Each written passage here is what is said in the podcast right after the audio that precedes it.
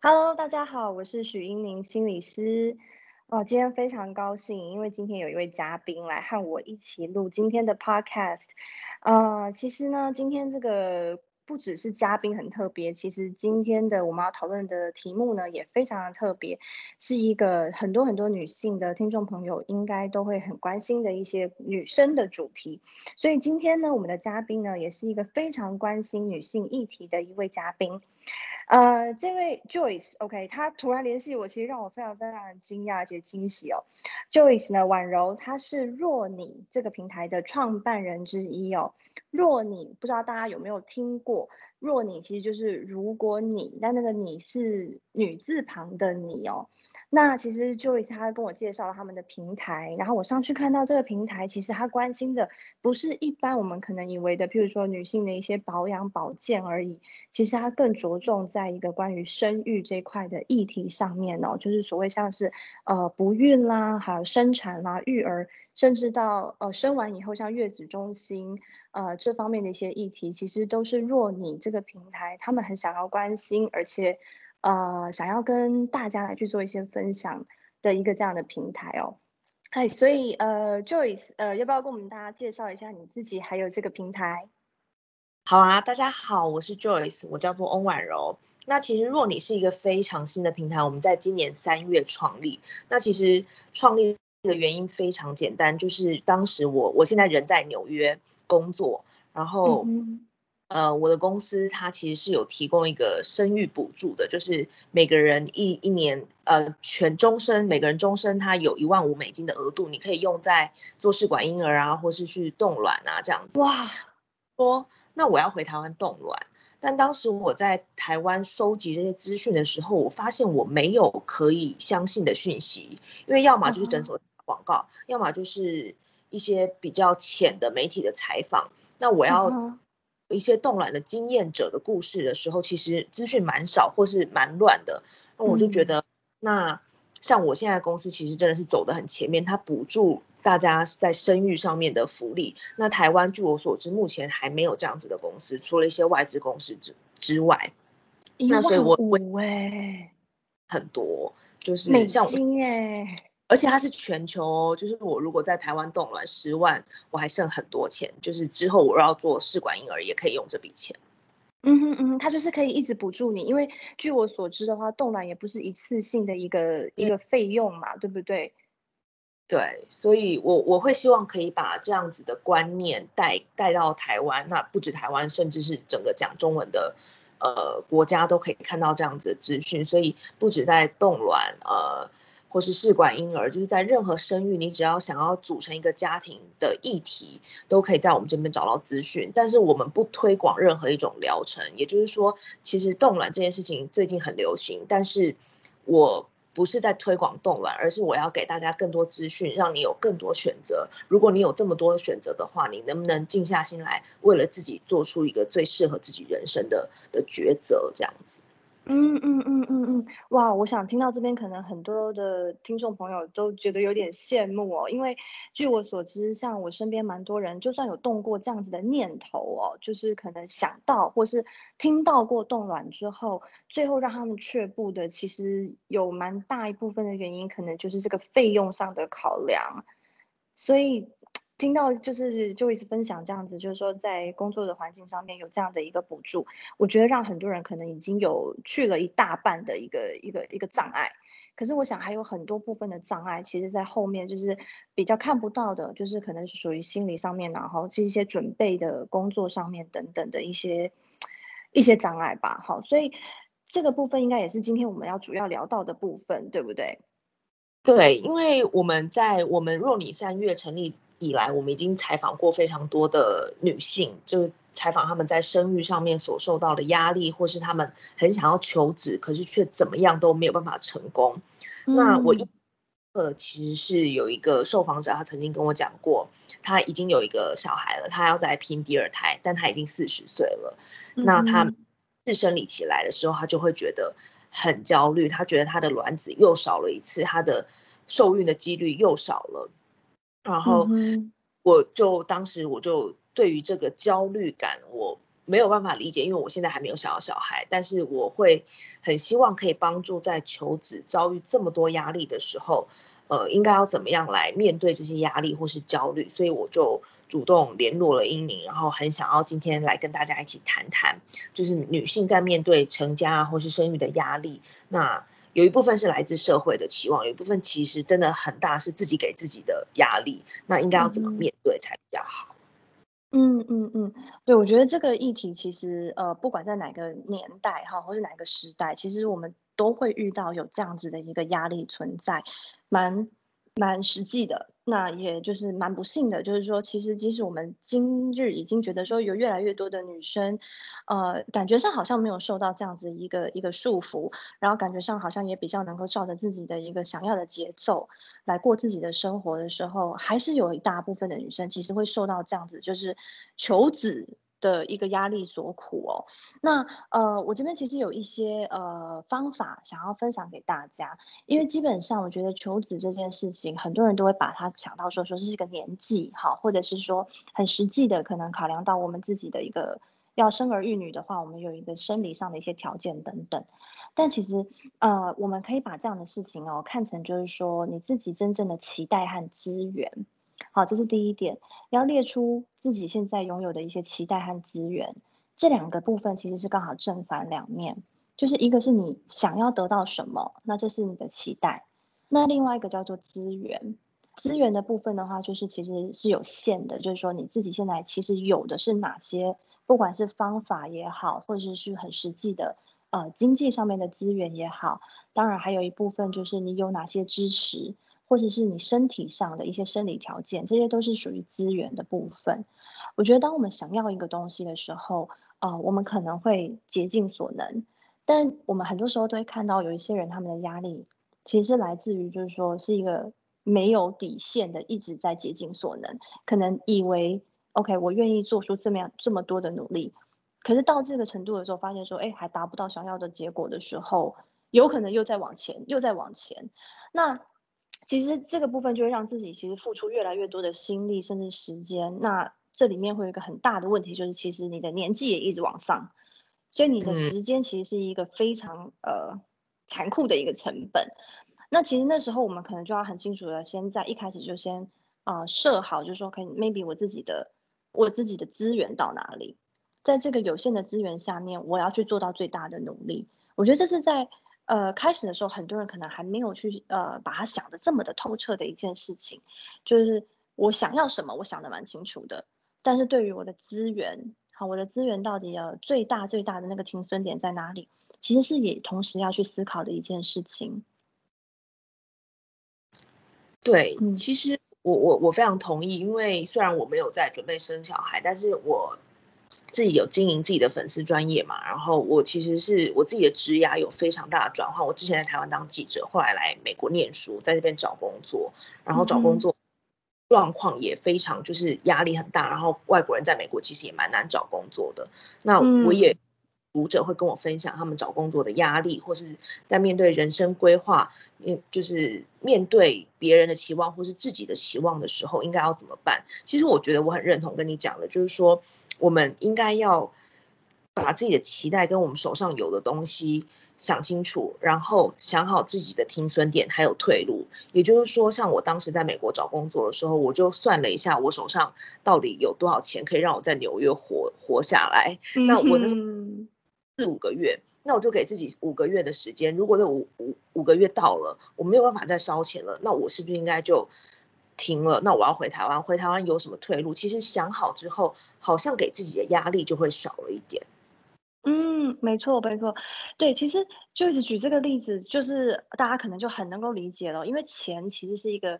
没有了就没有了嘛，除非那时候我们还要再去借钱来活下去，或是我们也不可能去偷去抢。所以有时候把钱摊开来了，OK，我知道我每天要花多少钱，我有多少钱，我就知道我还可以在美国待多久，这是一个非常实际的问题。那如果我们在求子之路哦，其实除了钱以外，我们常常对于我们愿意花下去的时间，好，或者是扎在自己身上的针啊，或者什么这一类的，其实我们会有时候看不太清楚那个底线。好，其实这是一个对自己的一个，嗯，算是一个掌握度的，还不是那么的清楚。就是我们有时候会看不出来我们自己的底线，或者是说，其实你的底线可能还可以再往前推，没有问题。可是你会不小心让自己承受太多的压力，以至于呢，那时候你的身心俱疲的状态，可能已经是透支的。因为那个钱是透支的，你是看得到的，但是其实你自己身心的压力透支，你可能看不到，因为可能接下来产生的是，可能你也没有办法好好工作了，然后你们伴侣之间的关系，可能其实已经进入了一个不良的一个恶性循环，都有可能。那这个过程当中，很多东西它的透支是可能回不来的。OK，不像是说钱的部分，OK，我跟别人借了个钱，然后我再还就是了。所以我们要很清楚知道资源在哪里的原因，是我们千万不要让自己在这条路上走到了透支。嗯，真的学到很多。其实这个东西我在昨天呢，我收到这个呃，就一直给我这个题目跟访纲的时候，我就在想，其实有点像一个例子哦。其实我还蛮喜欢举一些例子，让大家更有感。有点像是我们大家可能都经历过，就是考大学，应该是吧？这个年代，大部分的人可能都有考 考大学，但是哎，不见得大家都有去念大学，嗯，不见得大家都有去念完大学，这样讲合理吧？对吧？对。但是这就很奇怪了，好像大家都要去考大学，原因就在于这好像是一个跟年纪，或是跟一个社会期待哦，社会的价值观其实绑在一起的一件事情。当你高三。当你要十八岁，好像这时候你不去做一个考大学的事情，你在这个社会上你就怪怪的。就是你可能也，呃，找工作 maybe 也不是那么顺利，或者是在未来，就有些人会告诉你，你未来有一天你就会后悔你当时没有 考大学。这就是旁边的人会灌输你很多的观念，告诉你就是好像你这个时间点哦，你就应该要开始努力做这件事情。嗯。对，那但是这就就很妙了，因为我以前呃有好几年的时间，其实我是在大学里面服务。那那时候其实大学生这个年代大学生有一个蛮奇妙的一个现象，就是他们有点不知道为什么自己选择了这个系。那有些人甚至不知道为什么我选择了这间学校。最常得到的一个答案就是因为我的分数刚好到这边。嗯，那当然会有一些少部分的同学，他们的确会告诉我，这就是我心目中最理想的科系，所以我来这边。我觉得这样非常棒。但是其实这就会发现，就是说，你知不知道自己为什么来这里，其实会影响你在大学的适应，你开不开心，然后你上的有没有觉得很有兴趣，然后你会不会很投入，甚至对于你未来的职涯发展，你会不会开始有一些想象。或者你就会觉得说，哎，走一步算一步，甚至到后来也不见得会把它念完哦。所以这就有点像说，我们是不是在这个时间点上，我们就决定了要做这件事情？那接下来就会看见有一些些人可能没有考上，或是没有考上理想的，他们就会进入重考的阶段。那重考可能有些人不是只有一次，搞不好两次、三次。为什么？因为你还在那个觉得我必须要去念大学。的这样子的一个框框里面的时候，你就会开始进入了重考。那甚至重考的时候，你就会发现很多人其实他们的心情大概不是非常美丽，然后甚至有些人就会开始跟他当时的一些朋友们就会稍微比较有距离感，因为不一样嘛，大家都在大学生活了，那你在重考班，嗯，对，就变成说在那个时候，好像我们在那个框框里面的时候，我们觉得我们一定要去做，但是。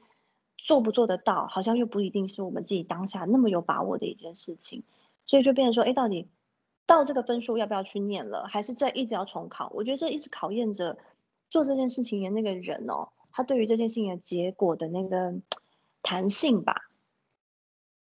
对。我觉得其实这样子的逻辑思维可以不止套用在生小孩或是备孕这件事情上面，在包含你结婚或是做人生一个重大决定，你都可以问问自己，说自己为什么要做这件事情。因为我常常问很多人说，你为什么要跟现在这个老公结婚？他就会说，就是年纪到了。我说那那 就是年纪到了，不应该成为你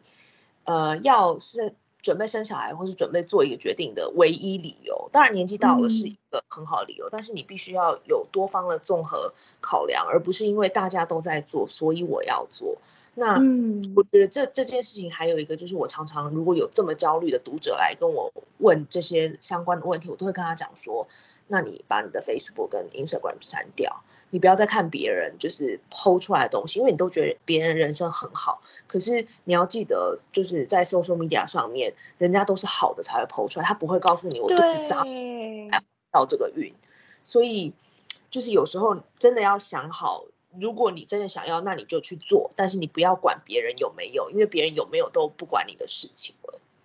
哦，这一点真的非常重要，这真的是哎意外的聊到这个话题，但是我我觉得我一定要呃，就是复议一下这件事情。这 social media 真的就是现代人一个无形的一个压力的来源，只是大家可能不知道，它其实里面藏着非常非常严重的一个生存焦虑。那因为这个是一个社会比较的问题，就是说我们看到的时候，我们不可能不去比较。有的时候就是它是一个天性哦，但是其实你要知道，绝大部分的人都只放了他想要被看到的东西在他的社群媒体上面，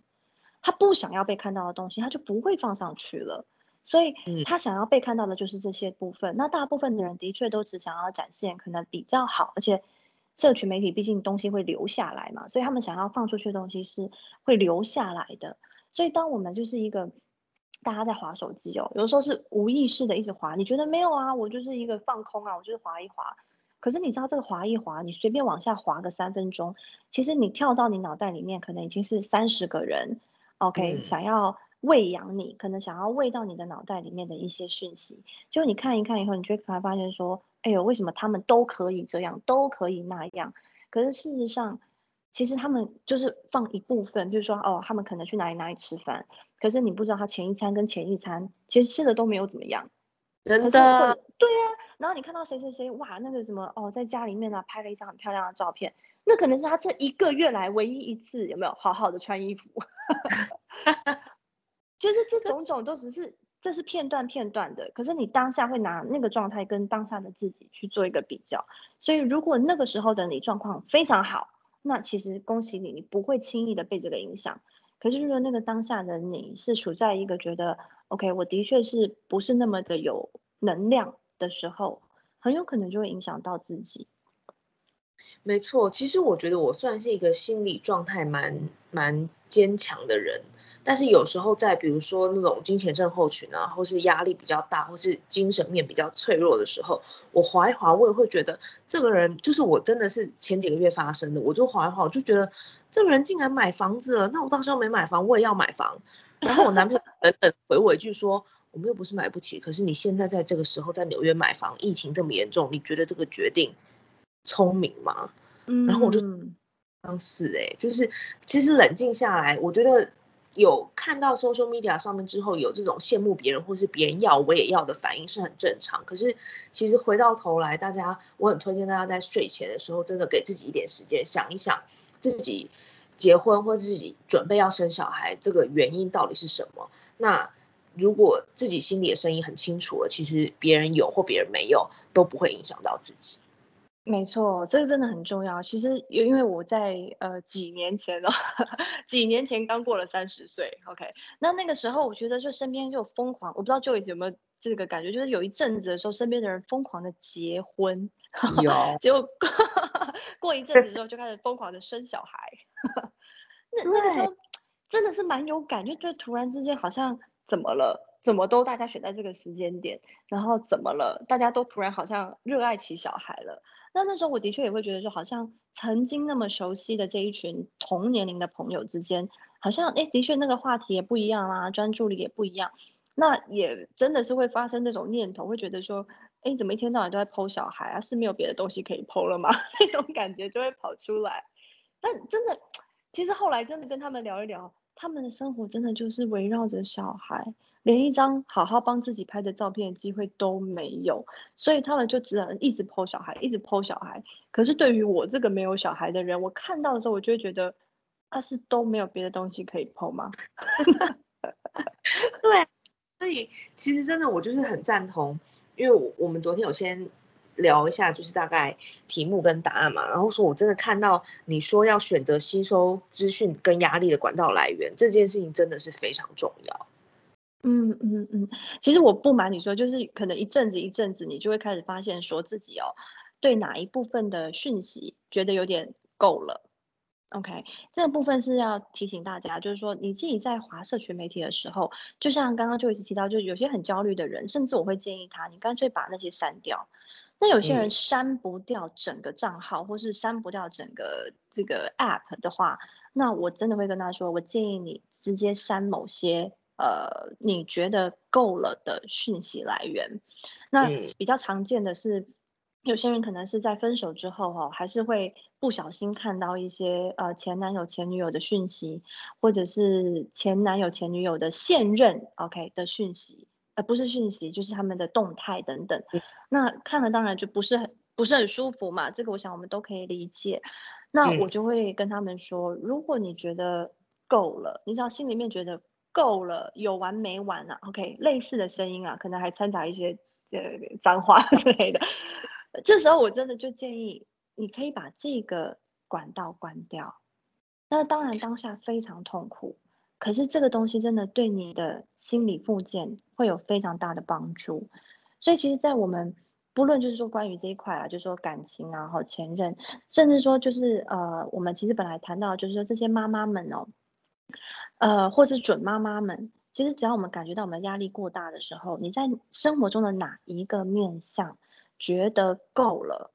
，OK，比如说某些资讯够了，然后某些人跟你讲的话够了，OK，其实就可以开始把这些东西稍微有一些距离要拉出来，你就要把这个管道稍微的做一个关掉的动作，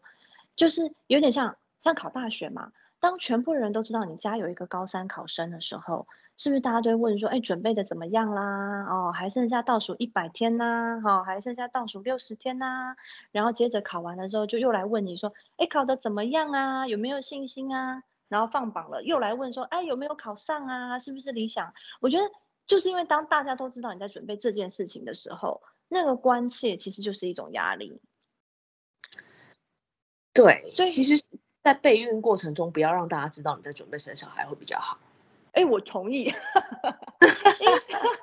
这就是我讲的，就是说考生其实是很可怜，他们会被发现他在准备考试。可是今天我觉得，如果你在备孕，不管你是想要用自然受孕的方式，或者是说你已经试过很多方式，然后开始要采取一些可能 maybe 是人工的方式等等哦，我觉得这个部分其实，在现代人的心目中，呃，我觉得大部分还是会需要一些等待和耐心。可是你会发现，身边的人好像都不需要等待跟耐心，反正他见到你就是问，见到你就是问，因为他们可能是关切，没有错。可是这个过程当中，我们的心情是没有办法用三句话带过的。就是我的心情，我可能需要讲个三十分钟。OK，maybe 每一个在准备过程的人，他们都经历了很多，所以他可能他的心情是 up and down，要讲个三十分钟。可是如果你只是被一个问话说，哎，怎么样？准备怎么样？还好吧？身体都还好吧？你知道被问的人 一时之间没有办法讲三十分钟，只能说呃还好，努力中。可是那个还好跟努力中背后其实是有三十分钟甚至三个小时的话想要告诉你，可是你可能只想要听到三句话。所以那时候对于这个，就真的就是一个你的资讯量没有办法完整传达的时候，大部分的人都会省略，然后大部分的人就会想要用一个比较呃。就是比较 OK OK 的一个回答，想要快速带过。可是其实每一次这样的关切，以及每一次被问的人用这种 OK OK 的方式把它带过的时候，等于都是在忽视真实感受。嗯，每一个准备要怀孕的女性，其实她们有很多很多的真实感受是需要消化的。可是其实外人很难陪伴她把它消化掉。所以每一次的关心，其实都是让她草草的把这个过程打包，然后草草的又再继续 move on。所以这个时候，为什么一个呃正在准备要怀孕的女性啊，我觉得你一定要一到两个是可以让你一起消化这些情绪的重要的支持系统。嗯嗯，这个很重要，就是这个人可以让你讲你真正的感觉。而且这个人可以让你讲很久，不要是那种可能就只是呃短短的，然后不是那么长有机会见到的人，然后让你只是偶尔的报告进度的那一种，因为这样子的人其实对你在消化情绪上面是没有帮助的。是不是这个人他可以是自己的另一半？嗯，这个人通常，而且最好当然就是自己的另外一半啦，因为呃，一般常理会想象说自己的另外一半应该就是有意愿嘛，要跟你有共识，一起来走上这个求子之路，所以这个人最好，而且最常见的的确是另外一半。那但是我刚刚讲到说，最好有一到两位，呃，这样子的一个呃对象。原因就是因为其实另外一半有些功能哦，可能会因为他是站在一个异性的角度，难免其实他没有办法做的这么的完美。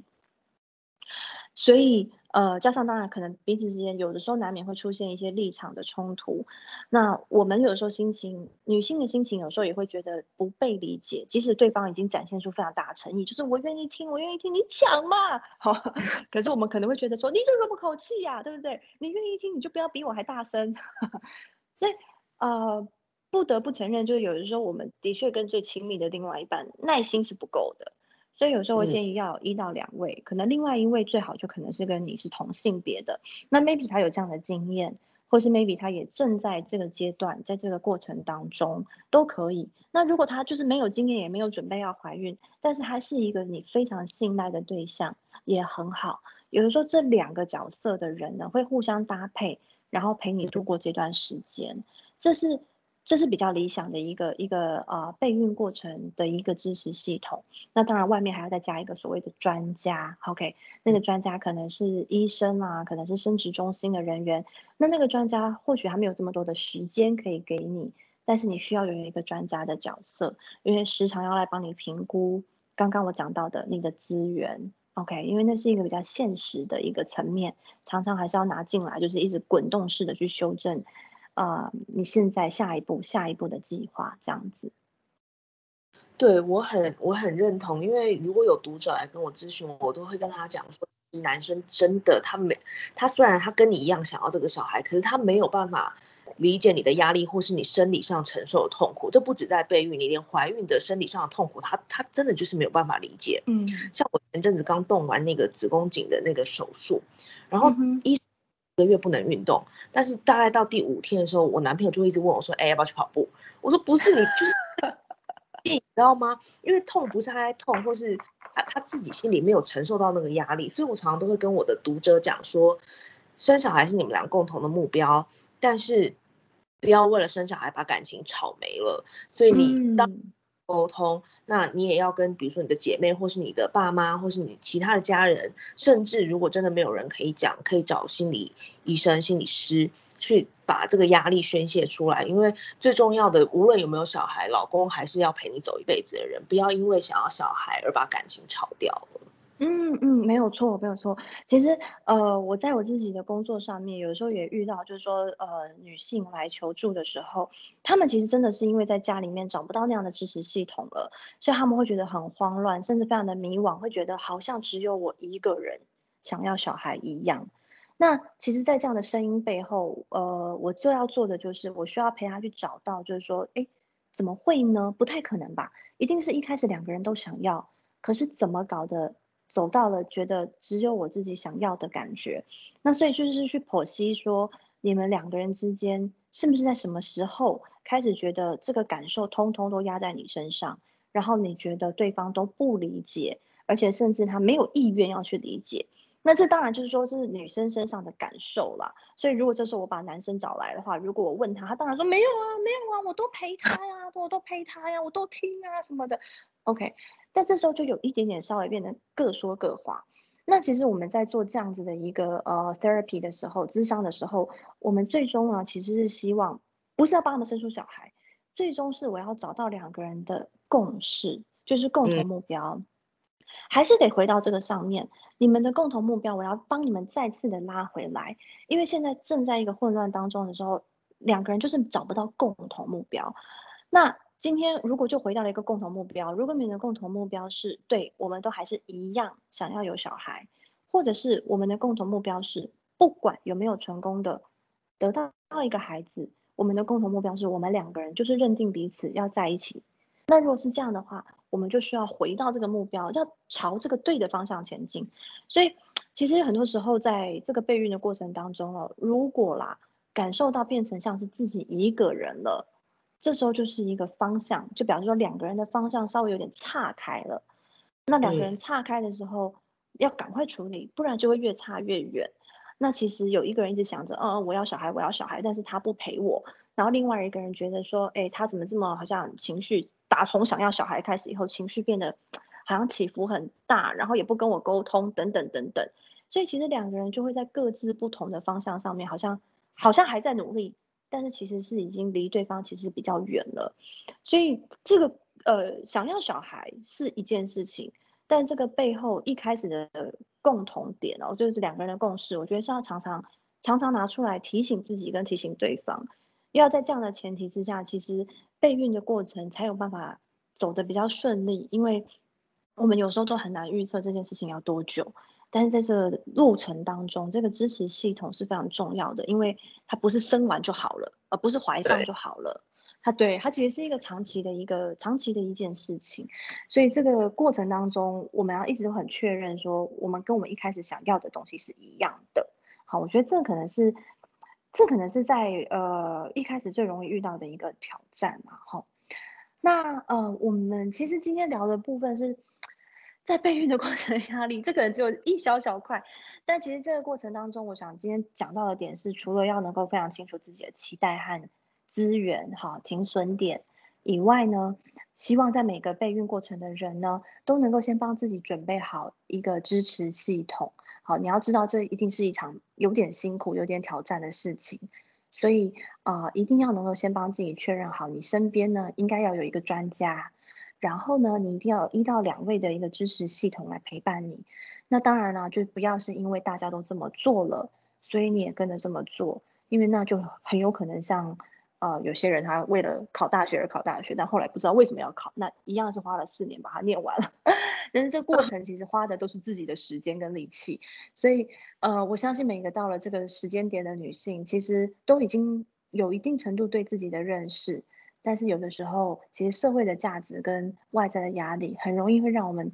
会有很错乱、很混乱的感觉哦。所以如果可以的话，稍微厘清一下自己那个压力的来源，然后稍微看清楚说什么部分的压力是不是够了，OK？那够了以外呢，你自己想要的是什么？我觉得这都是蛮重要的一些帮助自己的方式。那 Joyce，我们今天是不是先到这边，然后我们下一集再继续延伸讨论其他的部分？好啊，下一集我们可以讨论，就是除了备孕的过程，在准备新生命降临的时候，大家生理上、心理上都会有很大的变化。那我们应该要怎么样面对我们新生命的不一样的旅程？嗯哼嗯哼，听起来蛮好的。好，那我们 今天就先到这边，那我们就下次再见喽。谢谢 Joyce，谢谢，好，拜拜，拜。